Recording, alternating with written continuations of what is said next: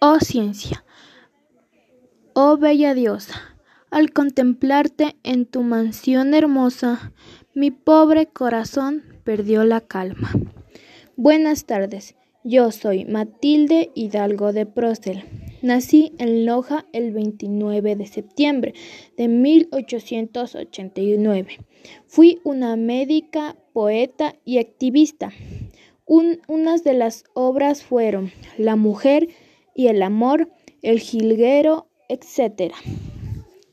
Dejé un legado de lucha por la equidad y fui la primera mujer en ejercer el voto.